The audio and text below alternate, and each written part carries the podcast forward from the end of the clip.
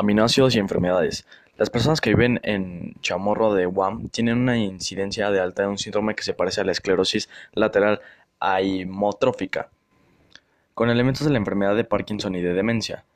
Este síndrome se desarrolló durante la Segunda Guerra Mundial cuando, como resultado de escasez de alimentos, la tribu ingirió grandes cantidades de semillas de Zika circanilis. Esta semilla contiene B-metilano y L-alanina, un aminoácido que se une a aceptores de glutamato.